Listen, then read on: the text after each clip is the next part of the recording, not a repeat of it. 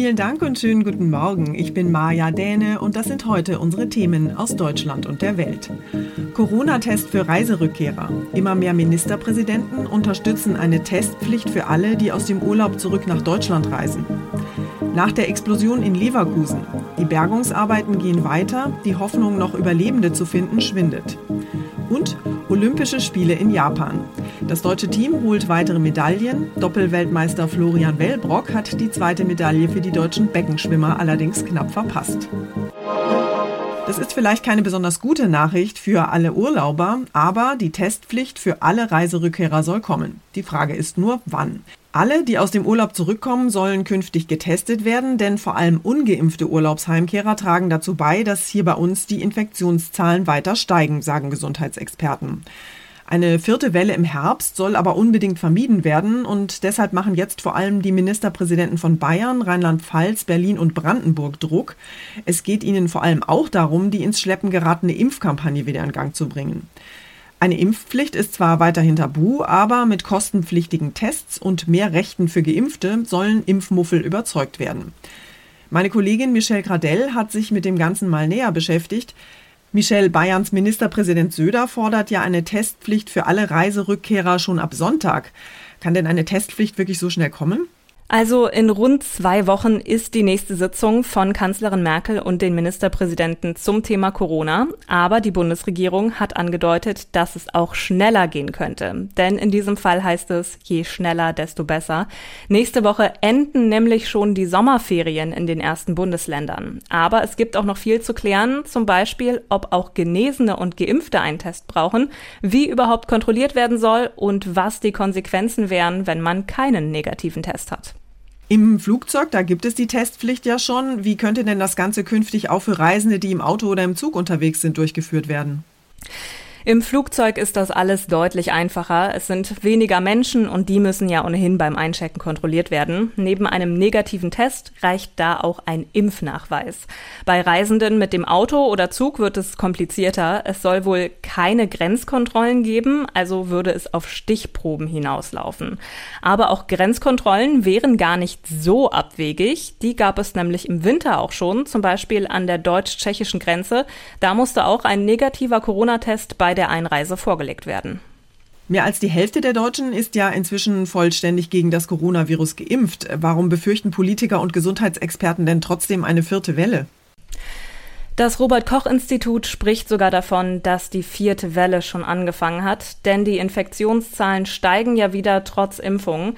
Allerdings reichen 50 Prozent auch noch lange nicht für eine Herdenimmunität. Stattdessen enden in den ersten Bundesländern die Sommerferien schon wieder. Die meisten Kinder und Jugendlichen sind nicht geimpft und sollen wieder in den Präsenzunterricht. Da wird eine Ausbreitung des Virus befürchtet und wenn dann der Herbst kommt und wir wieder mehr in geschlossenen Räumen sind, könnte ein weiterer Lockdown auf uns zukommen und das soll jetzt auch durch die Tests verhindert werden. Mehr Druck bei den Corona-Impfungen und eine Testpflicht für alle Reiserückkehrer. Informationen von meiner Kollegin Michelle Gradell waren das. Dankeschön, Michelle. Nicht nur hier bei uns in Deutschland, auch in Frankreich steigen derzeit ja die Infektionszahlen. Und um die Lage in den Griff zu kriegen, wollen die Behörden deshalb jetzt dort genauer kontrollieren, ob jemand tatsächlich getestet, geimpft oder genesen ist.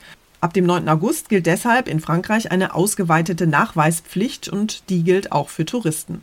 Vor den Impfzentren hier sieht man wieder lange Schlangen. Vor allem jüngere Leute haben keine Lust mehr, vor jedem Kinobesuch und bald auch für ein Date im Restaurant einen Corona-Test zu machen. Denn in rund eineinhalb Wochen muss die Impfung, Genesung oder ein aktueller Test nicht nur bei kulturellen Veranstaltungen mit über 50 Personen, sondern auch in Bars, Cafés, Restaurants und Fernzügen nachgewiesen werden. Das gilt auch für Urlauber. An den vergangenen Wochenenden gab es landesweit Demonstrationen gegen die neuen Maßnahmen. Die große Mehrheit der Franzosen ist aber dafür. Aus Paris, Dorothea Fink bei einer. Nach der heftigen Explosion in einer Leverkusener Müllverbrennungsanlage laufen die Bergungsarbeiten dort auf Hochtouren. Neben der Suche nach den weiterhin Vermissten geht es dabei zunehmend auch um die Frage nach der Ursache für die Detonation. Bei der Kölner Polizei wurde deshalb jetzt eine Ermittlungsgruppe eingerichtet. Allerdings ist der Zugang zum Unglücksort für Rettungskräfte und auch für Brandermittler weiterhin nur stark eingeschränkt möglich. Um sich einen Überblick zu verschaffen, werden zum Beispiel Drohnen eingesetzt. Die Suche nach den Vermissten hat natürlich weiterhin Priorität, allerdings schwindet die Hoffnung inzwischen noch Überlebende zu finden. Die Explosion hatte mindestens zwei Menschen getötet, fünf weitere werden noch immer vermisst. Außerdem ist noch immer nicht klar, ob von dem in der Umgebung niedergegangenen Ruß eine Gefahr für die Gesundheit ausgeht. Das Landesumweltamt in Nordrhein-Westfalen geht davon aus, dass Dioxin und PCB in Wohngebiete getragen wurde. Die Stoffe gelten als krebserregend. Bei Neugeborenen, vor allem von Tieren, können Missbildungen ausgelöst werden. Entscheidend ist aber, wie viel der Giftstoffe sich abgelagert hat. Damit sie möglichst bei niemanden in den Körper gelangen, sind in den von Rauchschwaden getroffenen Gebieten immer noch Spielplätze geschlossen. Obst aus dem Garten soll nicht gegessen werden. Sollte sich eine bedenkliche Verunreinigung herausstellen, ist es aber möglich, die betroffenen Stadtteile zu reinigen. Das wird sowieso gemacht. Noch unklar ist, wie gründlich das nötig ist. Jan-Henner Reitze, Nachrichtenredaktion. Und wir schauen noch kurz nach Tokio. Dort hat das deutsche Olympiateam inzwischen ja schon mehrere Medaillen geholt. Vor allem bei den Reiterinnen und den Wassersportlern läuft es ja ganz gut. Heute Morgen haben die beiden Ruderer Jonathan Rommelmann und Jason Osborne Silber im Doppelzweier gewonnen. Auf der 2000 Meter langen Strecke lagen die beiden lange sogar an der Spitze. Auf dem letzten Ende zog dann aber das Boot aus Irland noch vorbei. Für Schwimmer Florian Wellbrock hat es heute Morgen nicht geklappt mit einer Olympiamedaille. Er wurde über die 800 Meter Freistil Vierter und hofft nun, dass es dann über die 1500 Meter klappt. Die große Hitze hier in Tokio beschäftigt nach wie vor die Olympia-Organisatoren. Die Tennispartien starten ab heute erst nachmittags, nachdem sich mehrere Spieler darüber beschwert hatten, dass sie bei der Hitze auch noch ausgerechnet mittags auf den Platz mussten. Manja Borchert, Tokio. Unser Tipp des Tages heute für alle, die am kommenden Wochenende mit dem Auto unterwegs sind. Fast überall in Deutschland sind mittlerweile ja Sommerferien und als letztes der 16 Bundesländer startet jetzt auch Bayern in die Ferien. Damit dürfte am kommenden Wochenende auf den Straßen jede Menge los sein, zumal in einigen norddeutschen Bundesländern die Ferien schon wieder fast vorbei sind und viele Familien ihre Heimreise antreten. Wir haben mal mit Katharina Luca vom ADAC gesprochen und sie gefragt, wie man Staus am besten vermeidet und was man am Auto vor einer größeren Fahrt vielleicht nochmal überprüfen sollte. Frau Luca, so ein richtiges Patentrezept gibt es ja wahrscheinlich nicht, aber vielleicht haben Sie doch noch den ein oder anderen Tipp, wie ich Ferienreisestaus möglichst umgehen kann. Also wenn man Stau vermeiden will, dann ist eine gute Reiseplanung eigentlich alles. Äh, zeitlich ist es so, am besten sollte man die Wochenenden, wenn möglich, meiden. Wenn es geht, sind Dienstag oder Mittwoch zum Beispiel gute Tage, um in den Urlaub zu starten oder zurückzufahren. Geht es nicht, weil man so gebucht hat, zum Beispiel von Samstag bis Samstag, dann sollte man in jedem Fall ohne Zeitdruck zurückfahren und sollte sich vorher unbedingt über Stau, Baustellen, Situationen und Behinderungen auf der Strecke informieren. Sollte ich eigentlich mein Auto sicherheitshalber nochmal durchchecken, bevor ich mich auf eine lange Fahrt in den Urlaub mache?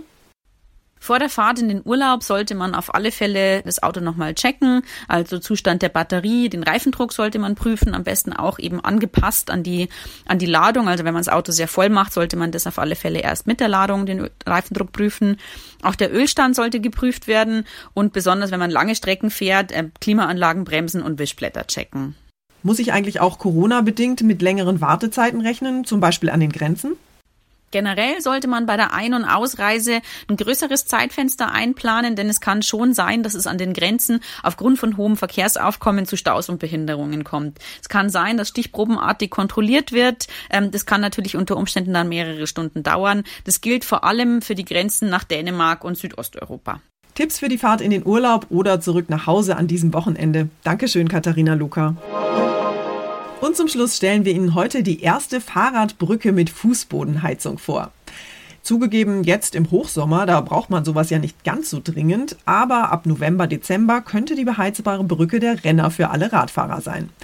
In Tübingen wird diese Luxusfahrradbrücke heute feierlich eingeweiht. 35 Meter lang und 4 Meter breit ist die Stahlkonstruktion und sie kostet, naja, ein kleines, beziehungsweise eigentlich eher ein größeres Vermögen, nämlich stolze 1,7 Millionen Euro.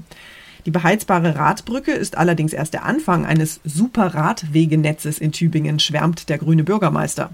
Bis 2025 sollen insgesamt drei solche Radbrücken mit Fußbodenheizung entstehen. Außerdem eine Unterführung, eine Radstation und eine Fahrradtiefgarage. 30 Millionen Euro lässt sich Tübingen das alles kosten.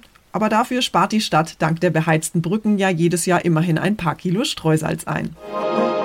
Das war's von mir für heute. Ich bin Maja Däne und wünsche Ihnen einen guten Start in den Tag. Tschüss und bis morgen.